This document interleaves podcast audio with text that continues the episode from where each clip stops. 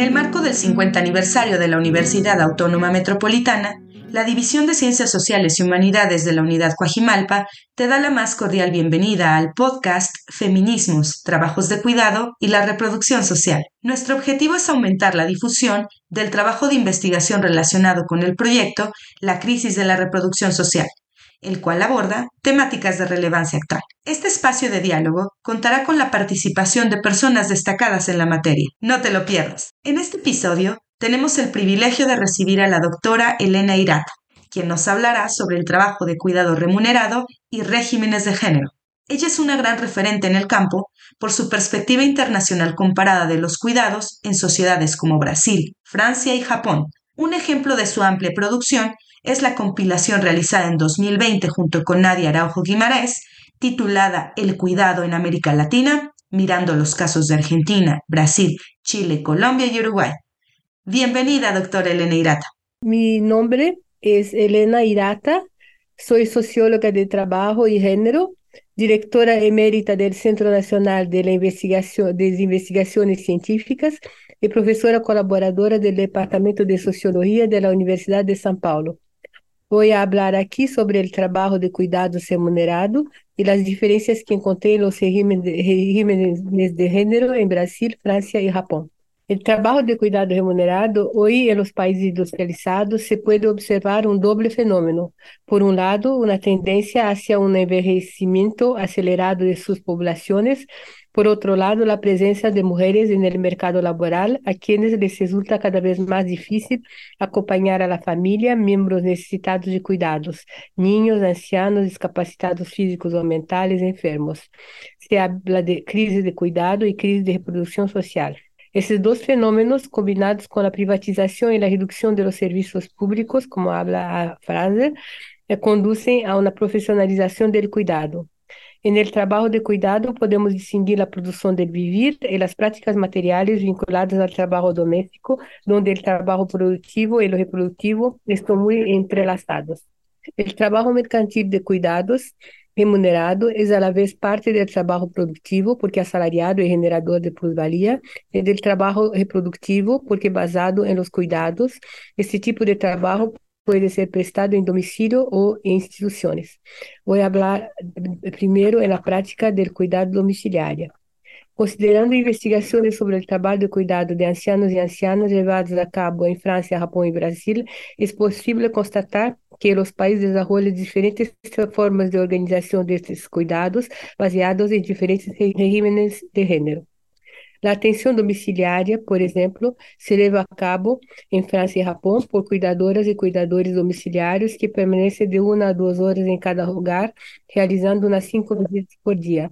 E em Brasil, as cuidadoras têm a mesma organização do tempo de trabalho das cuidadoras do, trabalhadoras domésticas, de lunes a sábado, com rotação a cada oito horas, em teoria, já que na prática esse limite pode estender-se bastante. El trabajo de las y los cuidadores está prescrito por las agencias de intermediación de mano de obra, uno de los principales medios de contratación de la fuerza de trabajo en ese sector. La prescripción es cuidar solo de la alimentación, limpieza, ropa del anciano y no de toda la casa ni de las otras personas. Hay facilitación y segmentación de tareas. La práctica de cuidado en institución. Hay diferentes formas de organización del trabajo de cuidado en las instituciones, podemos ver una forma de organización más cercana a la organización doméstica, donde se pide a las personas mayores con Alzheimer que participen en diferentes actividades cotidianas, pelar verduras, doblar la ropa lavada, etc., junto con las cuidadoras. Estas deben cuidar a los ancianos, limpar las habitaciones colectivas, servir todas las comidas, las cuales son encomendadas a personas especializadas en cocina en otras instituciones. La consecuencia de esta forma de organización del trabajo es la intensificación del trabajo de las cuidadoras y de los cuidadores debido a las cantidades de trabajo que necesitan desarrollar en cada jornada, tal como fue encontrado en Japón y Francia.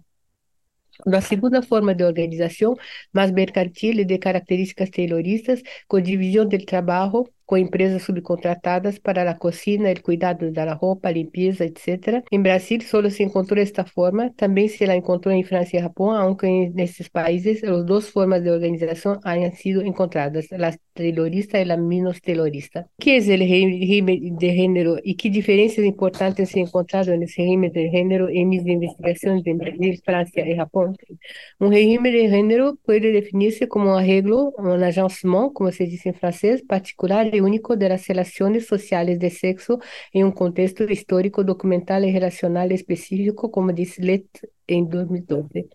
En su interpretación más amplia, dice Giro y Lucas en 2009, la noción de régimen de género intenta abarcar todas las estructuras sociales que influyen en la división sexual de, de, los roles sociales. O, el concepto de régimen de género de, de, debemos primero asociarlos con el concepto de regímenes de cuidado utilizado en los países del norte en la discusión con el concepto de regímenes de bienestar. El, el concepto de régimen de cuidado presupone un cuidado monolítico que no considera la diversidad de formas de cuidado en América Latina, preferindo-se neste último continente hablar de OSC, Organización Social del Cuidado, y no de régimen de, de bienestar o régimen de cuidado.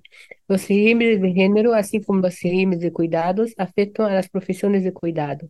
Así encontramos que en Francia el Estado y las políticas públicas son la característica macrosocial más explícita en la organización social del cuidado. En el caso de Japón, la familia, en Brasil la comunidad, la vecindad y las redes sociales son características macrosociales más explícitas en la organización social del cuidado. La comparación internacional muestra que las trayectorias de los cuidadores son muy diferentes y que existen configuraciones de relaciones sociales muy diferentes de un país a otro, pero son los más vulnerables que, les, que, que se encuentran en el trabajo de cuidado en los tres países estudiados. Las trayectorias profesionales y personales son muy desiguales, informalidad y pluriempleo para los trabajadores del cuidado en Brasil, migración y descualificación de las mujeres en Francia, desempleo y reentrenamiento para los relativamente numerosos hombres en Japón. A pesar de diferentes configuraciones de las relaciones sociales de sexo, raza y clase, son los más vulnerables y precarios quienes se encuentran en las profesiones de cuidado. Los tres países asisten a una evolución en las modalidades de articulación entre la vida profesional y la vida familiar que resulta del aumento de la actividad profesional de las mujeres.